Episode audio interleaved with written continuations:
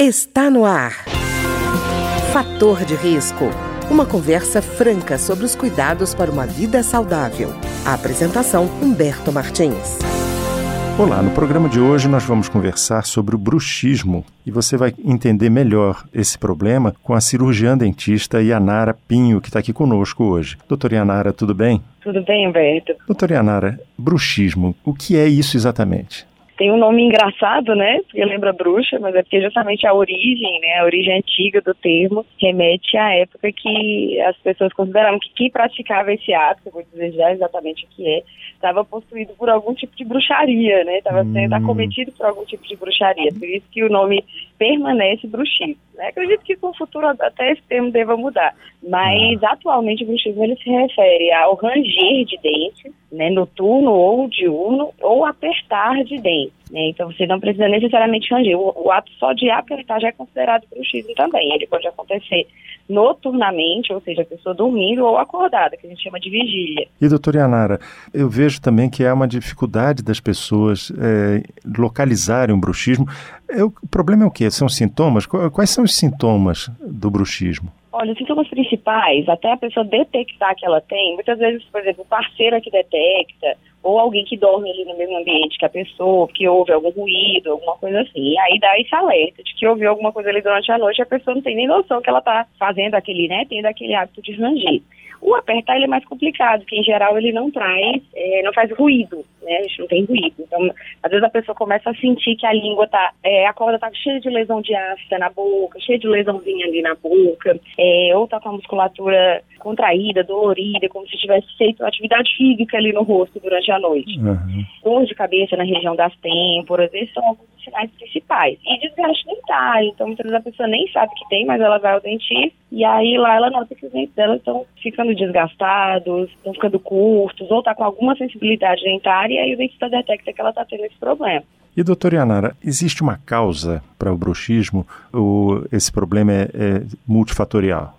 Ele é multifatorial. Assim, a gente, é, o bruxismo atualmente ele ainda está em processo de muito estudo. É, então eu não consigo dizer assim, nada definitivo, mas eu vou dizer o que está em termos de conhecimento mais atual. Né? Então a gente tem fator genético envolvido, como tudo nessa vida. Uhum tem fator genético envolvido, tem hábitos, né? Então, por exemplo, o próprio hábito da pessoa, aquela pessoa que fica roendo caneta o dia inteiro, roendo unha, isso também é considerado bruxismo. Chiclete também? Chiclete também. É, né? Chiclete também. Então, são hábitos que a gente considera assim, ah, normais, mas que na verdade já são considerados bruxismo. Não é normal você ficar o tempo inteiro tendo que mordiscar alguma coisa, tendo que, né, isso já é, já é considerado uma alteração. Até pouco tempo atrás considerava-se muito o estresse, né, a parte uhum. emocional, ansiedade, tudo isso também relacionado.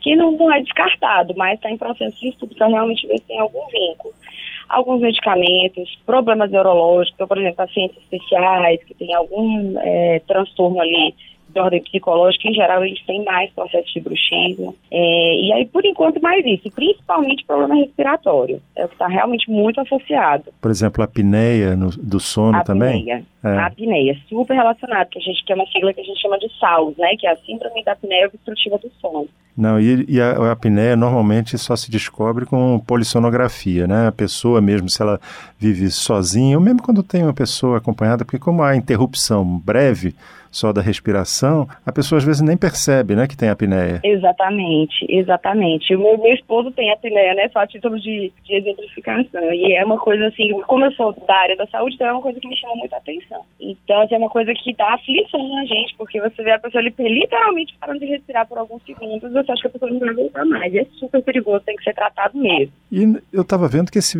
Eu vi um dado que me impressionou que, de que 40% da população brasileira teria bruxismo mesmo? É isso mesmo?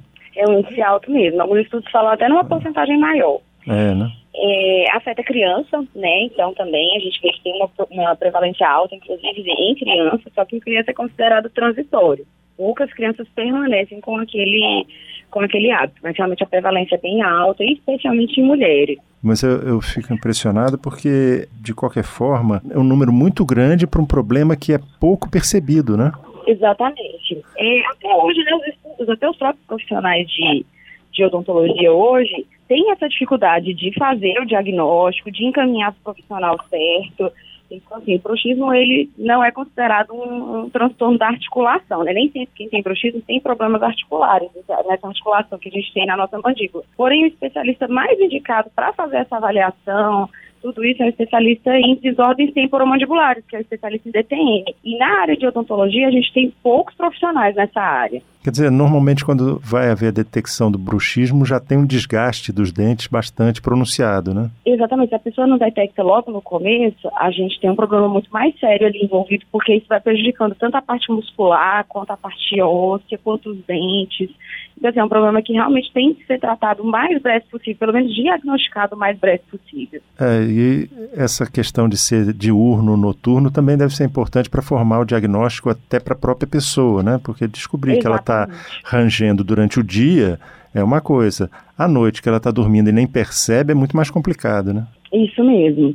Durante o dia, assim, depois, é por isso que é importante a gente informar. Eu acho que programas que se preocupam com isso, de passar esse tipo de informação, isso é super importante. Porque a, a pessoa muitas vezes detecta que, por exemplo, ela quando está muito concentrada, fazendo uma atividade, está acordada, né? Está ali fazendo uma atividade física, fazendo uma atividade que exige concentração, quando ela percebe, ela está com os dentes totalmente cerrados. E aí significa que ela tem um bruxismo, né? Um bruxismo diurno e que existem algumas técnicas para ajudá-la a, a, perder esse hábito que é tão prejudicial para os dentes e para a face como um todo. Não, e essa questão de alguém perceber no sono, na minha infância eu dormia com meu irmão no quarto e ele tinha bruxismo e era impressionante, parecia que ele estava mascando alguma coisa crocante à noite. Quebrando os tal, dentes, né? Tal tá, tá o ranger de dente dele, Isso era impressionante. Mesmo, e, e, essa frequência intensidade, ela muda muito ou, ou, ela é sempre um padrão? Por exemplo, a pessoa pode não ter uma noite e na noite seguinte aparecer é, de maneira mais, mais intensa? É, a frequência altera, sim, ela varia, sim. Então, por exemplo, em criança a gente observa muito isso. Tem criança que, por exemplo, teve um dia muito agitado, um fim de semana, que saiu da rotina, foi brincou mais e tal, foi dormir cansada, né? Digamos assim, a gente nota que o bruxismo ele vem mais forte. Como é que eu posso dizer? Com mais frequência nesse tipo de situação. É, e no adulto também. Então, às vezes, o adulto está passando por uma crise respiratória, por exemplo, um adulto que tem uma rinite, ele está numa crise de rinite, a gente nota que nas crises o bruxismo fica mais frequente, fica mais intenso. É, e eu fico, eu estou perguntando essa questão da intensidade, porque eventualmente pode acontecer assim, numa noite a pessoa não manifesta e a pessoa que ouviu na noite anterior a pessoa rangendo o dente, fala assim, bom, ah, não é, não, era só aquele dia, não está acontecendo mais. Quer dizer, existe um bruxismo uhum. que pode ir e voltar, mas é bruxismo, né? É bruxismo, é bruxismo. Não necessariamente ele precisa acontecer toda a, a noite inteira e todos os dias para ser considerado bruxismo, não. Não, eu, eu vejo que a, a, situação é mais complicada. A, a senhora falou, doutora Yanara, na questão da transitoriedade do problema. Quer dizer, a criança tem, na adolescência pode ter alguma coisa, na vida adulta não tem. É uma, é uma coisa que, interessante, né? É interessante. Não tem um padrão ainda. É por isso que é, que é considerado assim, um objeto de estudo, principalmente da odontologia, né? É considerado um objeto de estudo ainda assim de é muito com muito, muito viés ainda, né? Existe muita, muito estudo nesse sentido para detectar a causa, para detectar o que pode causar. É justamente por isso que a gente é, tem essa dificuldade de falar assim, 100, isso é 100% isso. Então, assim, está é, é, em processo ainda de estudo. Pode ser que se a gente se falar daqui a cinco anos, tudo isso que eu estou falando agora já tenha mudado alguma coisa.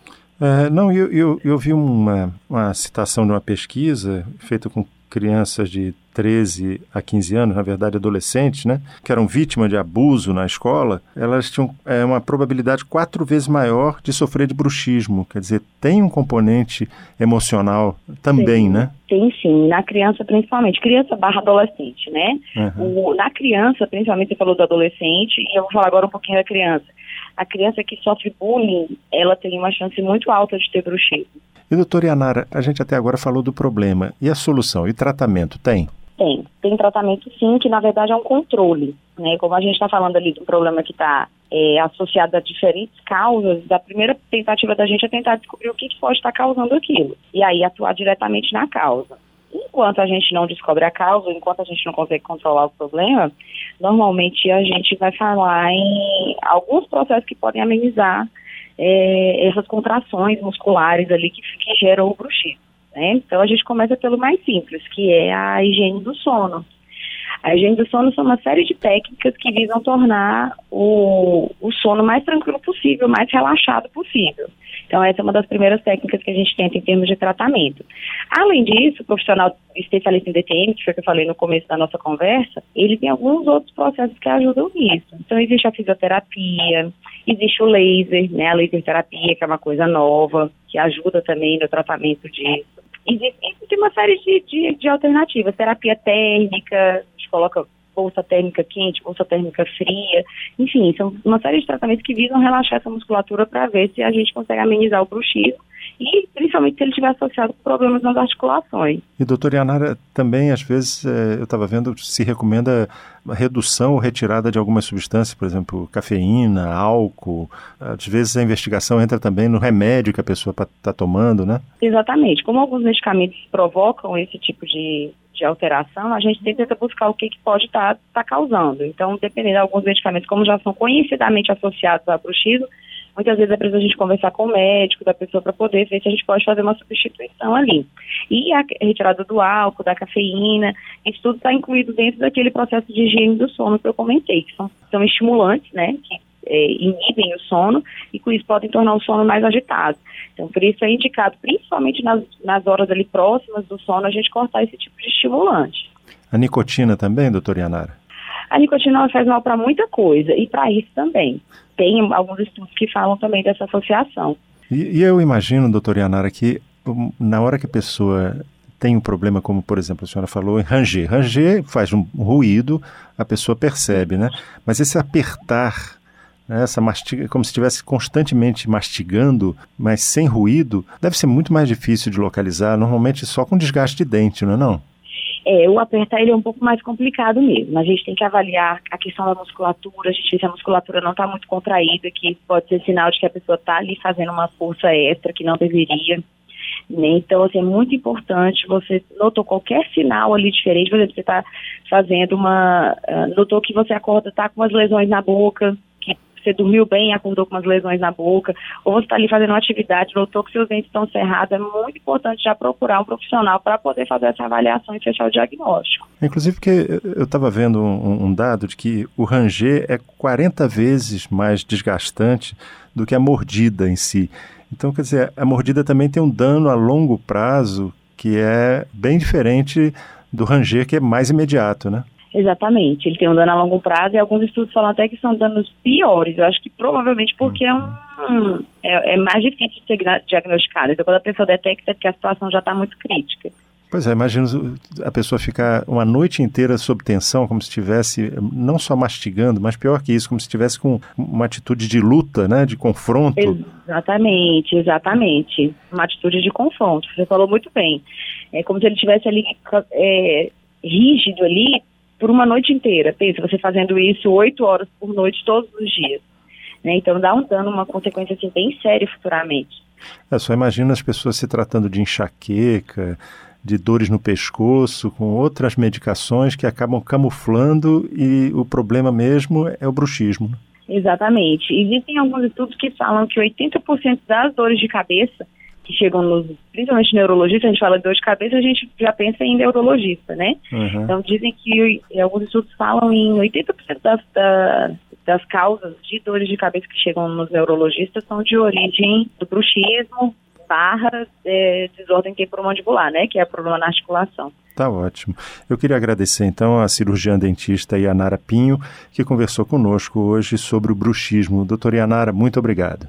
Eu que agradeço, Humberto. O programa de hoje teve trabalhos técnicos de Ricardo Coelho. Se você tem alguma sugestão de tema ou comentário sobre o programa de hoje, basta enviar uma mensagem para o endereço eletrônico programa fator de risco, tudo junto, arroba gmail.com. Até o nosso próximo encontro. Fator de risco. Um programa com dicas para melhorar a saúde. Uma produção da Rádio Câmara, transmitida por emissoras parceiras de todo o Brasil.